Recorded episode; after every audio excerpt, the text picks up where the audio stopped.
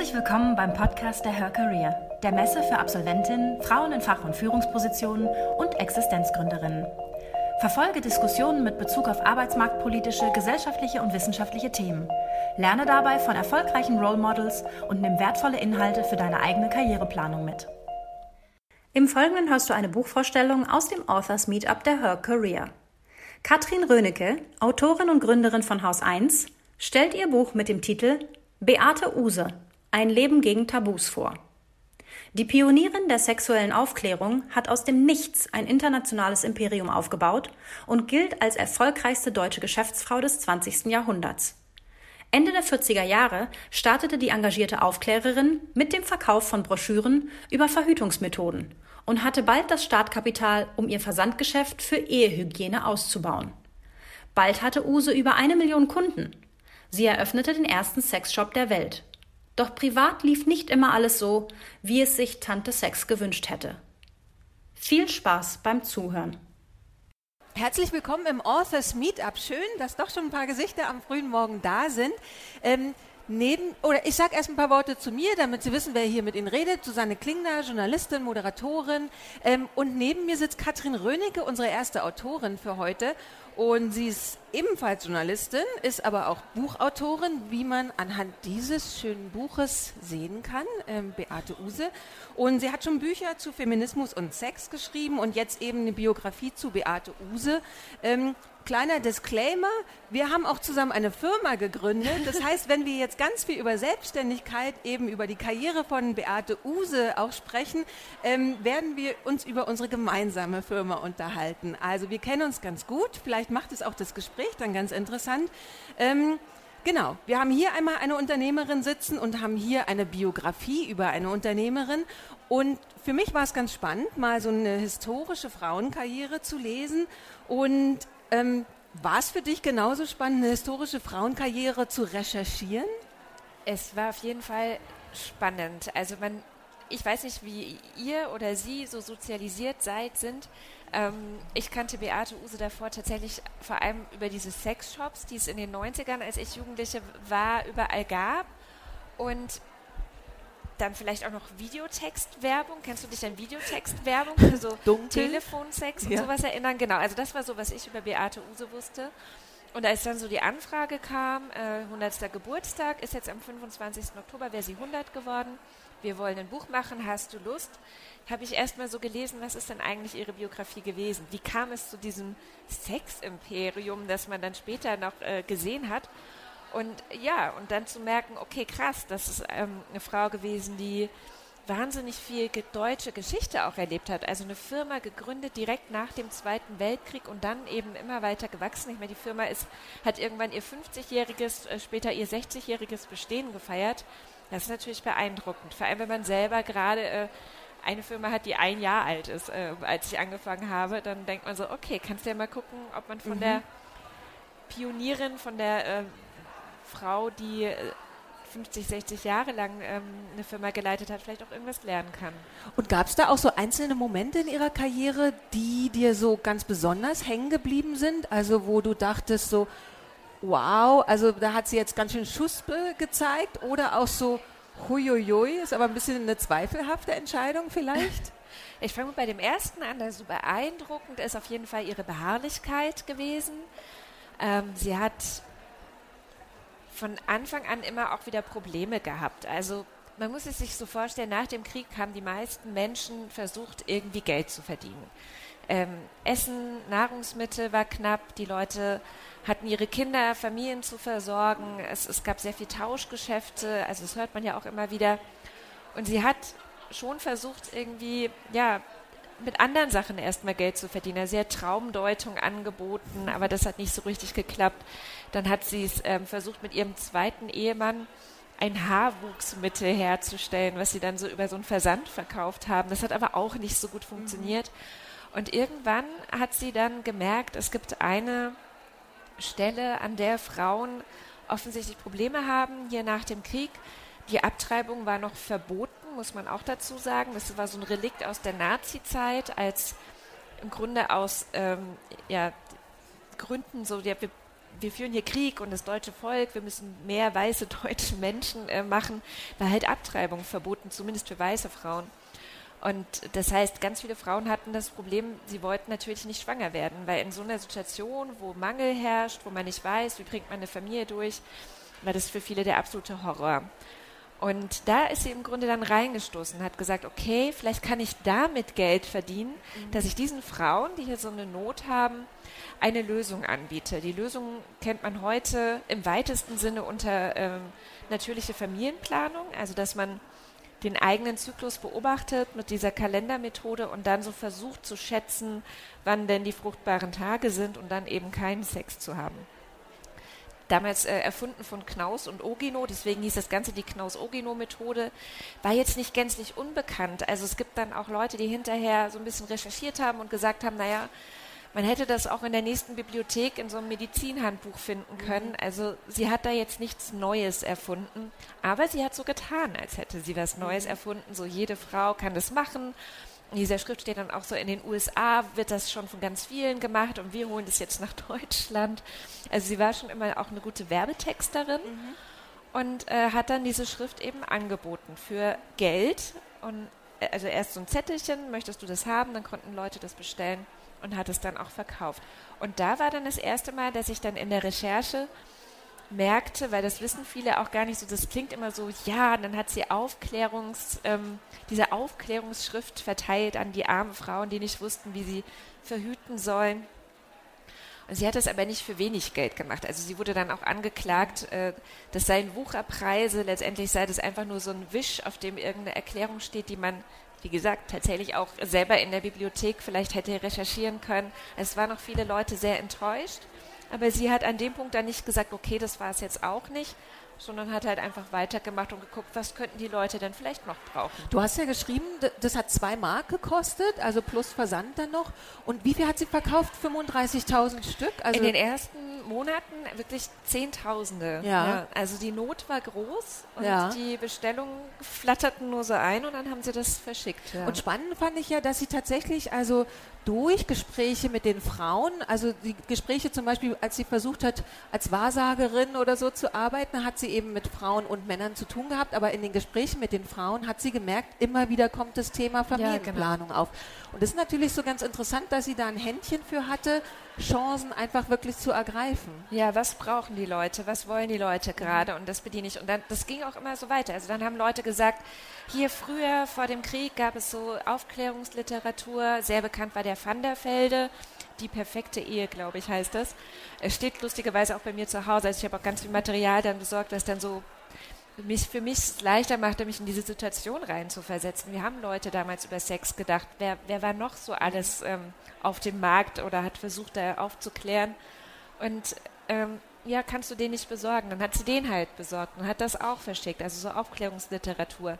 Kannst du nicht vielleicht auch Kondome besorgen? Dann hat sie halt irgendwo Kondome eingekauft und hat die auch verschickt. Also sie hat auch immer sehr stark darauf geachtet, was brauchen die Leute, was verlangen die Leute. Mhm. Und ähm, ja, die zweite Situation, wo sie dann auf jeden Fall wieder sehr beharrlich war, ist, also man muss sich das vorstellen, sie wusste ja nicht, wer könnten ihre zukünftigen Kunden sein. Also ist sie hingegangen und hat Telefonbücher genommen und einfach Adressen rausgeschrieben. Und ungefragt dann diesen Leuten die Kataloge geschickt, mhm. wo Sexartikel angeboten wurden.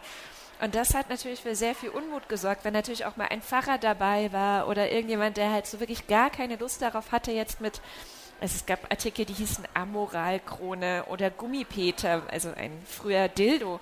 Ähm, die wollten das natürlich nicht haben. Und so landete sie dann auch vor Gericht. Und mhm. dann haben Leute gesagt, so hier, das ist, ist unzüchtig. Unzüchtig war damals so ein großer Begriff. Und sie hat das alles ausgekämpft. Also sie hat in den ersten zehn Jahren 20 Gerichtsverfahren im Hals gehabt. Und sie hat immer weitergemacht. Es gab mhm. auch Leute, die auch im Erotikversandhandel unterwegs waren. Also es waren eigentlich hunderte Erotikvers Erotikversände, die es nach, der, nach dem Krieg gab. Sie war nur eine von ganz vielen. Aber keine hat so krass durchgehalten. Mhm. Das ist, glaube ich, so der Trick auch bei ihr. Mhm. Ja. Und du hast ja, du schreibst ja schon in dem Buch auch, also wenn man dann wirklich diese Geschichte auch nochmal sehr intensiv recherchiert, wirklich auch, du hast ja auch mit Familie, mit Begleitern ähm, recherchiert, im Archiv warst du sehr viel dass dann doch so langsam sich das Bild, was zum Beispiel, also eben durch ihre selbstgeschriebene Geschichte, also sie hat ja auch zwei Autobiografien herausgebracht und es gab auch die Verfilmung ähm, ihrer Geschichte, dass sich da dann langsam auch so ein bisschen ein anderes Bild herausschält. Also das nicht, jetzt haben wir ja sehr viel darüber gesprochen, wie irrsinnig diese Frau ist, dass die einfach Chancen ergreift und durchkämpft und so weiter und so fort. Ja. Dass es aber auch so ein bisschen eine andere Seite von ihr gibt. Ja, ja, also ich war im Archiv. Äh, in Hamburg gibt es ja ein Beate-Use-Archiv. Das klingt so Archiv, ne, dass man irgendwie ein Stichwort eingibt und dann weiß man, wo der Ordner steht. So war das nicht. Es war alles komplett ungeordnet. Es war nach Jahreszahlen immerhin geordnet, aber ansonsten etwas durcheinander. Und habe mich da durchgewühlt und immer wieder auch mit der Frau ähm, gesprochen, die aktuell das Archiv verwaltet. Und sie meinte ganz zu Beginn schon zu mir, naja, also zuerst ist es ja noch total nett und interessant und die Kataloge sind so freundlich und die, es ist so Ehehygienekataloge, so mit so einer ganz netten 50er, 60er Jahre Ästhetik, wo es so mehr um Romantik ging und die, die gute Beziehung zwischen Mann und Frau und dass man nicht möchte, dass ähm, irgendwie ja in der Ehe es zu Konflikten kommt wegen Sexualität, sondern dass man deswegen sich umeinander kümmert. Und Beate Use eigentlich Beate Rotermund, aber Beate ist dann auch immer so mit ihrem Konterfei aufgetreten, hat ganz nette Worte gefunden, hat auch so, wenn sie ein Dessous angeboten hat, dann hat sie fast schon poetische Worte für dieses Dessous gefunden, was das mit dem Mann alles machen wird, wie es ihn verführen wird, wie glücklich er werden wird, was für eine ungeahnte oder fast schon vergessene äh, schöne Zeit die beiden miteinander haben werden. Also es war so, so ganz weich und schön und nett zu lesen. Mhm weil sie auch die Frauen mitgedacht hat. Und dann meinte die Archivarin, ja, und dann guckt man so in die 70er Jahre und auf einmal haben wir kistenweise Pornos, mhm. wo ich überhaupt nicht weiß, was eigentlich zwischen den 50ern und den 70ern passiert ist, dass auf einmal dieses Unternehmen sich so krass ja. verändert hat. Und was ist passiert? Es ist passiert, dass 1975 die Pornografie in Deutschland legalisiert wurde. Mhm und auch ganz viel einfach an Debatte vorangegangen ist. Also so ein Begriff wie Unzucht dass man irgendjemanden wegen unzüchtigen oder Anstachelung zur Unzucht, war glaube ich die Formulierung, ähm, vor Gericht bringt und sagt, ja, also jetzt aber Kondome könnten ja auch dazu benutzt werden, außerhalb der Ehe Sex zu haben. Mhm. Das könnte ja als Anstachelung zur Unzucht verstanden werden. So war die Argumentation, ja. Und dann kam natürlich die Sexwelle. Es kamen Sexualwissenschaftler, die sich dem angeschlossen haben, gesagt haben, nein, Sexualität ist wichtig, Verhütung ist wichtig, auch für die menschliche Psyche wichtig. Also es gab ganz, ganz viel, was so Hand in Hand ging. Dann irgendwann die 68er, die mhm. sich befreit haben, die ja auch gesagt haben, so wenn wir die Nazi-Zeit hinter uns lassen wollen, dann müssten wir jetzt auch unverklemmter Sex haben. Also wir haben das irgendwie das eine mit dem anderen verbunden und was auch ein bisschen weird ist so im Nachhinein, aber gut, war halt so damals die Denke. Und das heißt, ein paar Sachen waren auch gar nicht mehr, ne, so Leben gegen Tabus. Viele Sachen waren irgendwann nicht mehr tabu. Mhm. Konnte Kondome in der nächsten Drogerie bekommen. Das war ein, eines ihrer Kerngeschäfte. Man konnte mit Leuten mehr oder weniger über Sex reden, mit Ärzten zumindest, ja. Ähm, es gab sehr viele so Illustrierte, wo man Leserbriefe schreiben konnte, jetzt nicht nur die Bravo, sondern Jasmin oder andere äh, Illustrierten wo dann auch so ein Arzt oder Ärztin oder fingierte Arzt oder fingierte Ärztin irgendwie kluge Ratschläge gegeben hat. Also es war viel offener und gleichzeitig kam eben diese neue Chance, neues Geld zu verdienen, nämlich mit Pornografie. Mhm. Und da war Beate Use, also die Firma jetzt, ähm, sofort vorne mit dabei, weil auch äh, Beate selbst drei Söhne hatte. Und die waren jetzt erwachsen. Und die konnten dann auch in die Firma mit einsteigen, haben sie auch gemacht. Sie selbst hatte dann mit ihrem zweiten Ehemann ähm, große, großen Rosenkrieg, also Scheidungen, die mehr in der Bildzeitung als irgendwo anders ausgetragen wurde. Also richtig schön alles einmal zusammengebrochen. Und deswegen hat sie sich gleichzeitig aus dem Unternehmen herausgezogen. So ab 1972 etwa mhm. hatte sie auch einen neuen Freund, hat mit dem ganz viel Weltreisen gemacht und hat gar nicht mehr so viel mitentschieden, wie entwickelt sich jetzt eigentlich meine Firma. Das hat dann der jüngste Sohn vor allem gemacht. Und dann kann man sich schon so vorstellen, ähm, sie beschreibt ihn selber in ihren Autobiografien als jemanden, der schon als Kind quasi gesagt hat, ich möchte mal reich werden, ja, ich möchte mhm. unbedingt, wenn ich so so schnell wie möglich meine erste Million verdienen. Und ihm ging es halt ums Geld. Und er hat da auch gesehen, so, ah, Pornografie ist legal, da kann man jetzt großes Geld mitmachen. Was stimmte? Mhm. Ja, also man konnte großes Geld mitmachen.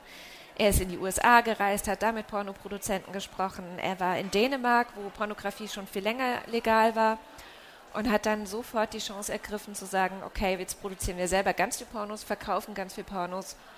Und da fehlte dann auch so ein Stück weit der weibliche Blick. Also da hörte das dann wirklich auf, dass Frauen mit angesprochen wurden, sondern das ist das, wie man es so auch vielleicht selber kennt. Ähm, die Rolle der Frau in diesen Pornos war jetzt nicht sonderlich mhm emanzipiert. Das heißt aber, Beate Use hat dann auch nicht darum gekämpft, ihren Namen aus diesem Geschäft rauszuziehen. Nö, im Gegenteil. Also sie hat dann schon immer auch versucht zu rechtfertigen, dass das schon okay sei und Frauen würden diese Pornos doch genauso mögen wie die Männer, mhm. haben Umfragen unter ihren Kunden ergeben. Also so, ne, da mhm. merkt man dann schon so, und eine Minderheit ihrer Kundinnen, also ihrer Kunden, man muss es gar nicht gendern, ähm, waren Frauen, aber die haben dann natürlich Pornos gerne auch, oder haben es zumindest in der Umfrage gesagt, dass sie auch gerne Pornos gucken. Wenn man aber jetzt in der Gesellschaft Umfragen gemacht hat unter Frauen, fielen die ganz anders aus. Also bevor es legalisiert wurde, waren mehr als zwei Drittel der Frauen dagegen, dass mhm. es legalisiert wird. Bei den Männern war es so, ja, finden wir gut. Ne? Also die mhm. Mehrheit war eigentlich total dafür. Das heißt, da gab es schon so eine Geschlechterspaltung. Wahrscheinlich, weil man auch äh, durch die skandinavischen Produkte wusste, wie das dann aussieht. Mhm. Also, dass dann die Rolle der Frau nicht emanzipiert ist und mhm. dass das eher so ein, ja, ich benutze das Wort Schmuddelecke eigentlich nicht so gerne, aber in dem Fall äh, fällt mir auch kein anderes Wort ein. Mhm. Also das, ähm, was wir heute kennen mit feministischen Pornos oder frauenfreundliche Pornos oder so, das gab es damals mhm. nicht. Das muss man sich einfach klar machen. Das war so, ja. Aber was war der Grund, dass sie quasi so in Kauf genommen hat? Ähm, also war es dann doch das Geld? Also sie hat sich aus dem operativen Geschäft rausgezogen, aber hat noch mitverdient an der Firma. Na klar, ja. also das war ja ihr Name mhm. und es war ein guter Verdienst. Also wenn man sich die Zahlen in den Jahren nach der Legalisierung anschaut, dann geht das schon ordentlich hoch und die Millionen fließen. Das ist natürlich toll.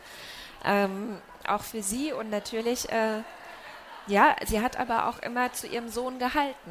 Also das war auch so eine ganz interessante Geschichte. Ich habe mit vielen ehemaligen Mitarbeitern gesprochen, mit auch Familie, also der Adoptivsohn oder der, die Frau des verstorbenen Sohnes, die alle gesagt haben, dieser jüngste Sohn war der Lieblingssohn. Mhm. Und was er gesagt hat, wurde gemacht. Und wenn er jetzt gesagt hat, ey, Pornos total super, machen wir ganz viel Geld mit, dann würde sie ihn halt nicht bremsen. Mhm. Also es gibt auch so eine Stelle, ich sagte ja schon, dass er als Kind schon gesagt hat, er möchte unbedingt ganz viel Geld verdienen. Und ich bin selber Mutter und das wäre so, also wie, sie, wie, wie er das auch, wie er das gesagt hat, da würde ich als Mutter denken, oh Gott, mein Kind wird gerade größenwahnsinnig, ich muss irgendwas tun, dass er wieder auf den Boden der Tatsachen ja. zurückkommt. Und sie ist aber ganz stolz auf ihn mhm. und findet das ganz toll und denkt so, ja, dann äh, ebne ich ihm auch den Weg, dass er alles machen kann, was er möchte. Und, ist ja. vielleicht dann auch so ein Umstand der Zeit, oder? Dass es natürlich, wenn man so in Armut gelebt hat, im Krieg und nach dem Krieg, dass man ja. danach, dass es schon wert an sich ist, reich zu werden. Das sagt sie immer wieder, nie wieder arm. Also mhm. nie wieder arm sein, das war ihr persönliches Ziel und dass ihre Kinder auch sich keine Sorgen machen müssen. Das ist ja alles auch total verständlich.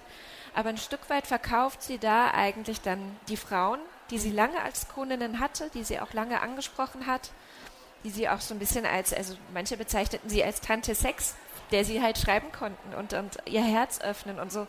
Das geht alles komplett verloren. Also Aber das ist so ein wahnsinnig spannender Punkt, oder? Dass sie eigentlich ja, sie hat ja auch selbst diesen Mythos mit aufgebaut, mhm. dass sie eben als Aufklärerin auftritt, dass es ihr nur darum geht, dass die Leute eben besseren Sex haben, über ja. Sex mehr reden. Ja, das so. musste man natürlich auch so darstellen. Ne? Also mhm. das war notwendig zu sagen, es geht hier um Ehehygiene, mhm. es geht hier nur darum, dass Menschen eine tolle Ehe haben, nichts anderes. Mhm. Weil sonst ist man ja vor Gericht gelandet. Als das ausgekämpft war, musste man das so auch nicht mehr behaupten mhm. oder so hinstellen. Also es kommen sehr viele Dinge zusammen, sowohl was die deutsche Rechtslage und deutsche Geschichte angeht. Ähm, die, die sexuelle Befreiung spielt eine große Rolle, als dann eben auch ja, persönliche äh, Familiengeschichte, dass eben die Jungs das Ruder übernommen haben. Also so Gleichzeitigkeiten, die man mhm. dann einfach sieht die dann dazu geführt haben.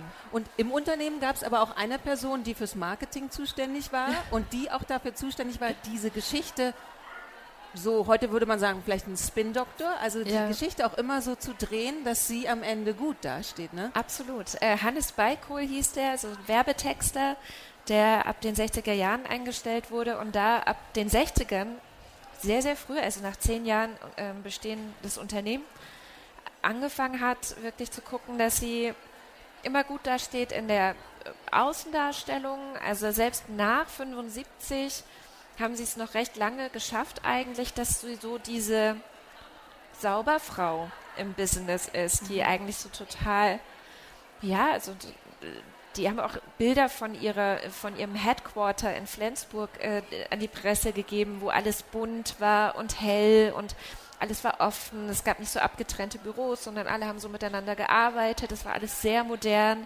Also sowas wurde natürlich auch absichtlich nach außen gegeben, um zu zeigen, wir sind ein total modernes Unternehmen. Wir verstehen uns alle total super. Hier sind alle glücklich. Und es waren auch alle glücklich. Also mhm. Also das muss man echt sagen. Alle Mitarbeiterinnen und Mitarbeiter, mit denen ich so gesprochen habe, waren glücklich und waren, haben nur lustige Geschichten erzählt aus dieser Zeit so. Also das hat auch gut geklappt. Aber er hat auch sofort äh, eben auch die Geschichte mit der Schrift X, die hat sich dann immer so ein bisschen verändert auch in der Außendarstellung. Mhm. Also ich habe auch nie rausgefunden, wie es jetzt wirklich genau war, wo sie eigentlich selber diesen Text her hatte. Mhm. Hat sie den nur irgendwo abgeschrieben oder hat sie sich den selber ausgedacht? Also das hat sich immer mal wieder so ein bisschen verändert in der Erzählung, sowohl bei ihr als auch in der äh, in den Katalogen, in den Werbebroschüren, dass man hinterher gar nicht sagen kann, wo kam das jetzt eigentlich her? Mhm. Und das gibt es an so ein paar anderen Stellen auch noch. Also irgendwann hielt er es für sinnvoll zu sagen, ach ja, und übrigens Beate Use, ne?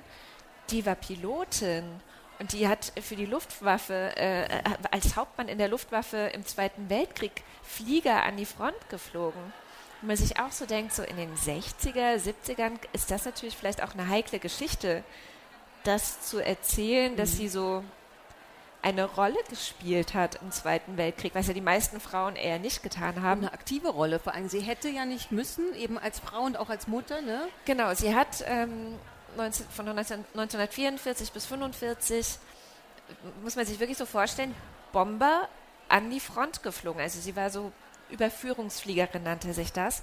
Und das tatsächlich unter Einsatz ihres Lebens. Und sie hatte aber gerade 44 ihren ersten Sohn geboren. Mhm. Und natürlich, also die Nazis haben wirklich alles an die Front geschickt, was irgendwie zu kriegen war. Aber äh, eine Frau mit so einem kleinen Kind hätte das nicht gemusst. Aber sie hat es gemacht. Mhm. Und sie thematisiert aber auch diese Sache nirgends oder nie, warum sie das eigentlich gemacht hat. Trotzdem wird es aufgegriffen, auch im Zusammenhang, wo sie gerade ganz viel vor Gericht stand und vor allem auch in Flensburg äh, und in Schleswig-Holstein vor Gericht stand.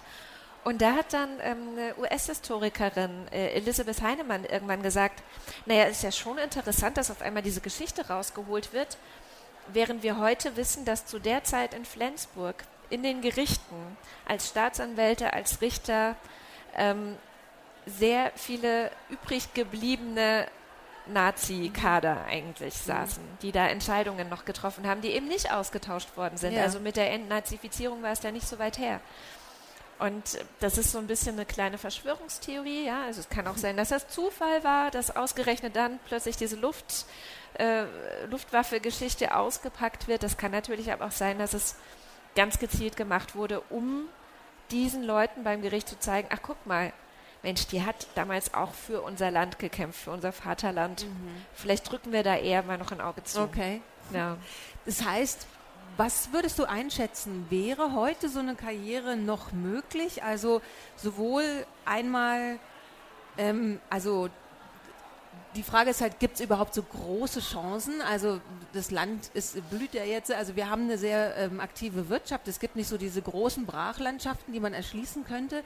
Ähm, gleichzeitig aber auch so, wäre es denn möglich, seine Karriere so krass auch eben glatt zu bürsten? Oder ist es durch so, auch weil wir jetzt eine ganz andere Öffentlichkeit haben, eigentlich eher schwieriger, Ginge das heute gar nicht mehr? Äh, ich weiß nicht. Ich vergleiche, irgendwo im Buch sage ich, dass ich sie für so eine frühe Influencerin eigentlich halte, mhm. weil sie eben sehr stark mit ihrer eigenen Persönlichkeit, ihrem Gesicht immer in die Öffentlichkeit gegangen ist, in die Kataloge gegangen ist und dann halt gesagt hat, so, es ist ganz normal, wenn man in der Ehe mal ähm, eine Flaute hat, aber hier, ich habe dieses Produkt, das wird Ihnen helfen. Mhm. Das ist ein bisschen wie so, ne, kennen wir vielleicht ja. von Instagram. Ich habe manchmal schlechte Haut und seitdem ich aber diese Creme benutze, geht es mir besser. Mhm.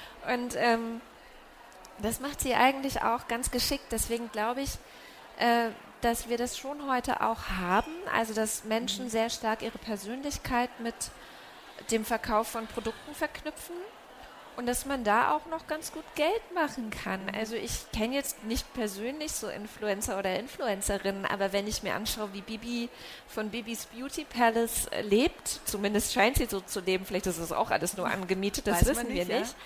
Ja. Ne, aber da merkt man schon, dass da auch mehr Schein als Sein oft ist mhm. und dass da auch sehr viel so zurecht geschönt wird dass die Geschichte gut zu den Leuten oder das, was die Leute gerne hören wollen und das, was sie sehen wollen, dass es so gut zusammenpasst in so ein glattes Bild mhm. eigentlich. Mhm. Und das, da finde ich, war sie eigentlich auch schon wieder Vorreiterin, das mhm. so zu machen. Was, glaube ich, heute nicht mehr so geht. Also Beate Use ist jetzt gerade dieses Jahr zum zweiten Mal pleite, also insolvent gegangen das erste Mal, also die Firma Beate Use, ja. Beate Use, Beate Rotermund. Ich, deswegen sage ich immer nur Beate, wenn ich von der Person spreche, Beate Use, wenn ich von der Firma spreche.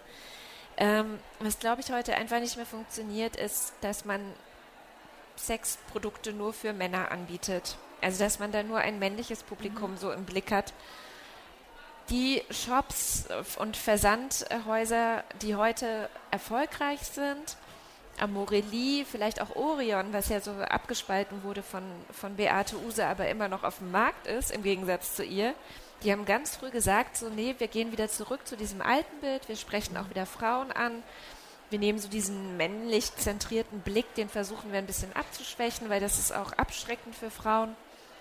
Ähm, und die sind noch da. Mhm. Und ich glaube, dass das schon, dass das in der Firma Beate Use verpasst wurde letztendlich. Mhm diesen männlichen Blick loszuwerden und auch diese Fokussierung nur aufs Geld, sondern früher, in den ersten 20 Jahren, hatte sie es eigentlich ganz gut raus, was brauchen die Leute, was wollen die Leute und da, das wurde irgendwann vergessen. Okay, ja. ja. Und wie ging es dir denn persönlich? Ich habe ja schon erwähnt, du bist auch Unternehmerin. Als du das Buch recherchiert hast, gab es mehr Momente, an denen du gesagt hast, so, oh, das könnte man sich abgucken von der. So, ich versuche vielleicht auch mal so eine waghalsige Entscheidung zu treffen, wie sie das vielleicht gemacht hat. Oder hast du eher auch vielleicht deinen moralischen Kompass nochmal neu eingestellt bei vielen Dingen, die du so über sie recherchiert hast? Ja, also ich je länger ich an dem Buch gesessen habe, desto enttäuschter wurde ich von ihr. Das war wirklich so. Ich habe eigentlich angefangen mit so dem Wissen, was im Wikipedia-Artikel steht. Pilotin, Aufklärungsschrift, ähm, also so eine, die Mutter war eine der ersten Ärztinnen in Deutschland, also so eine ganz moderne, emanzipierte Frau. Und dann mehr und mehr merke ich, ja, sie war vielleicht emanzipiert, aber für mich zum Beispiel ist Feminismus auch ein sehr wichtiges Ding, also eine, eine, eine wichtige Haltung, dass ich äh, finde, dass Frauen die gleichen Rechte haben sollten, dass ich auch Frauen, ähm, ich möchte, dass Frauen gleich berechtigt behandelt werden. Und da hört es dann schon irgendwann auf, weil viele erzählt haben, und sie es auch selber sagt, dass sie lieber mit Männern zusammengearbeitet hat, dass sie Frauen auch gar nicht so respektieren konnte. Da war sie sicherlich auch ein Kind ihrer Zeit, weil die respektablen Menschen in den 50ern, in den 60ern, in den 70ern, das waren halt Männer, also so die Karriere gemacht haben, die Unternehmen vorangebracht haben, die so diese, ne, da gab es ja auch noch ein ganz anderes Unternehmertum und ein ganz anderes Bild von Unternehmern. Das waren meistens Männer. Und das hat sie wahrscheinlich so ein bisschen mitgenommen, dass sie da einfach Frauen nicht so für voll genommen hat mhm. und für ernst genommen hat. Mhm. Und das ist natürlich traurig. Also es ist super unfeministisch.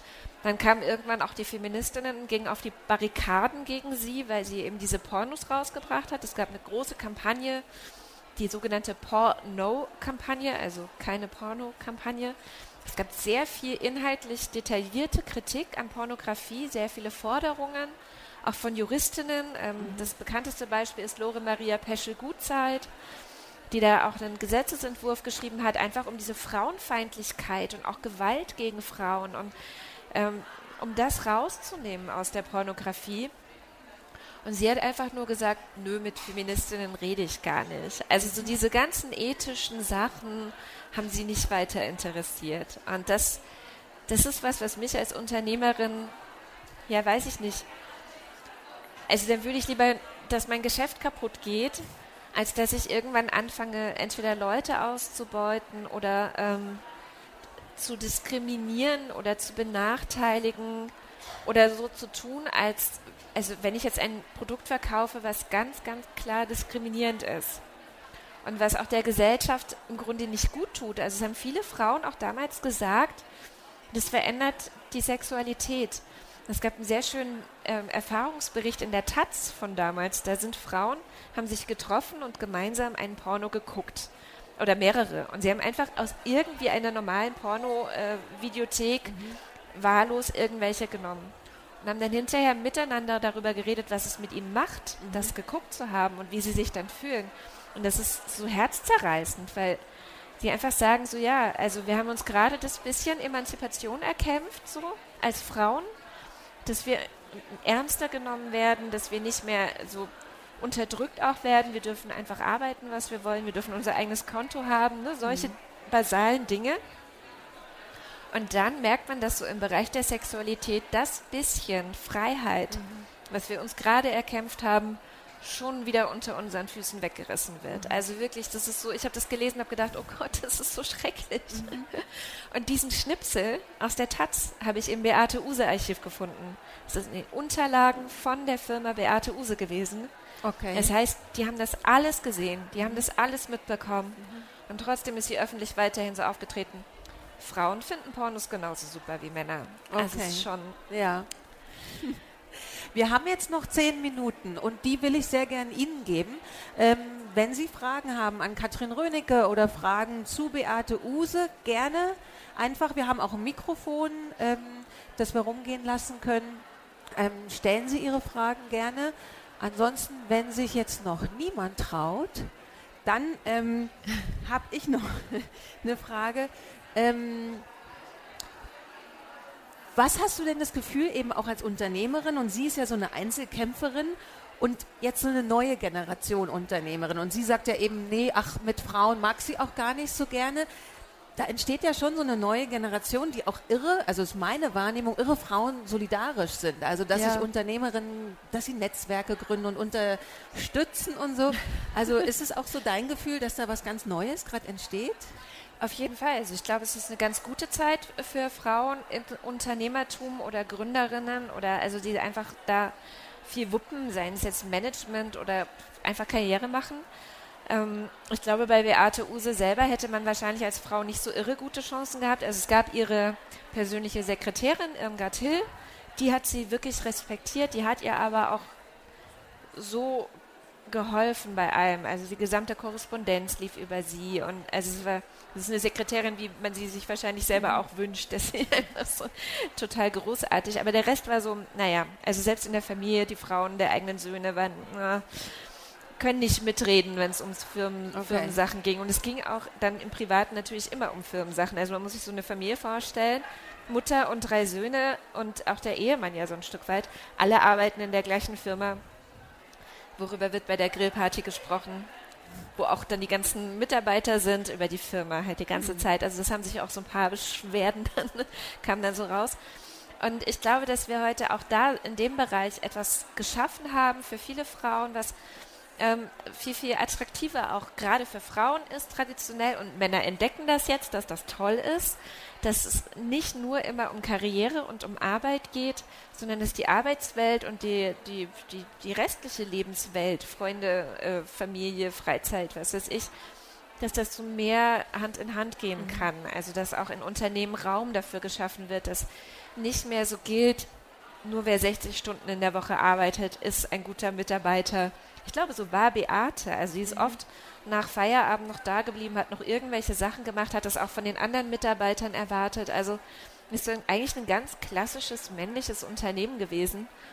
Und da tut sich irre viel. Und die Solidarität, die du gerade angesprochen hast, ist, glaube ich, ein wahnsinniger Gewinn. Ich glaube, wenn sie das vielleicht auch gekannt hätte, ne, ich meine, sie war Unternehmerin in einem Feld von lauter hm. Männern. Hm. Und sie hatte vor Gericht nur mit Männern zu tun. Sie hatte in ihrer Familie nur mit Männern zu tun, hatte jetzt halt nur drei Söhne, keine ja. einzige Tochter. Ähm, sie hatte beim Fliegen nur mit Männern zu tun. Mhm. Die Schulen, auf die sie gegangen ist, das waren sehr avantgardistische, reformpädagogische Schulen. Das war nie irgendeine normale Schule, sondern so eine Schule am Meer äh, auf Jüst zuerst. Dann wurde die geschlossen wegen der Nazis. Dann ist sie auf die Odenwaldschule gegangen, aber überall waren mehrheitlich Jungen. Und sie hat sich immer mit den Jungen gemessen und immer mit denen mithalten wollen. Mhm. Und kannte das, glaube ich, auch gar nicht, dass es vielleicht so etwas wie eine Solidarität unter Frauen gibt, sondern das Gesellschaftsbild, mit dem sie aufgewachsen ist, ist, Frauen sind am Herd und kümmern sich um Kinder und sind eigentlich für so Wirtschaftsdinge gar nicht so zu gebrauchen. Mhm. Leider. Okay. Ja. so, ja. Oh ja, okay, hört man mich? Ja. Aber wenn du jetzt sagst, dass sie immer mit Männern zu tun hatte, dann musste sie sich ja eigentlich auch irgendwie gegen die durchsetzen. Sie wird ja genau die gleichen Vorurteile, sie gehört eigentlich an den Herd, gehört haben die sie dann wiederum anderen Frauen auch zum Vorwurf oder, oder halt als Vorurteil entgegenbringt. Hat sie das irgendwie reflektiert, dass nee. sie sich selber ja im Prinzip dann auch mit meinen müsste? Genau, nee, das ist das Interessante, dass sie sich da eigentlich nie reflektiert hat, sondern sich eher als Mann gesehen. Also sie hat sich wirklich eher verstanden als jemand, die eigentlich viel mehr ein Mann ist ähm, und Dinge tut, die Männer tun und die anderen Frauen machen das nicht. Also so ganz, ja, einfach von sich selbst abgespalten, genau. Ähm, und das wirklich in allen möglichen Bereichen, ähm, was auch einfach daran lag, dass sie als Pilotin natürlich in einen Bereich gekommen ist, schreibt sie auch, sie war in einem Unternehmen, da waren 200 Männer und sie. Wahrscheinlich wird man ein Stück weit dann auch so, wenn man das einfach so, die ist mit Männern aufs Klo gegangen, weil es gar keine Frauentoilette in diesem Unternehmen gab zum Beispiel. Also dann versteht man sich wahrscheinlich selber tatsächlich auch viel mehr als ich bin auch ein Mann. Ja. Ja.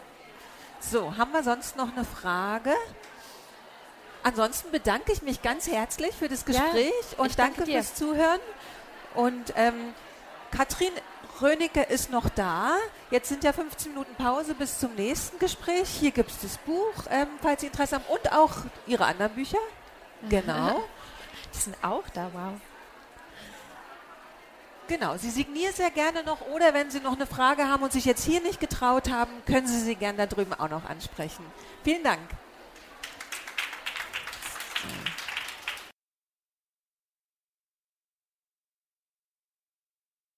Danke fürs Zuhören. Weitere spannende Folgen und aktuelle Informationen zur kommenden Messe findest du unter www.her-career.com. Bei der Her Career triffst du zum Erfahrungsaustausch auf Role Models und Top-Entscheider aus Wirtschaft, Wissenschaft und Politik. Ein Besuch, der sich mehr als auszahlt. Wir freuen uns auf dich.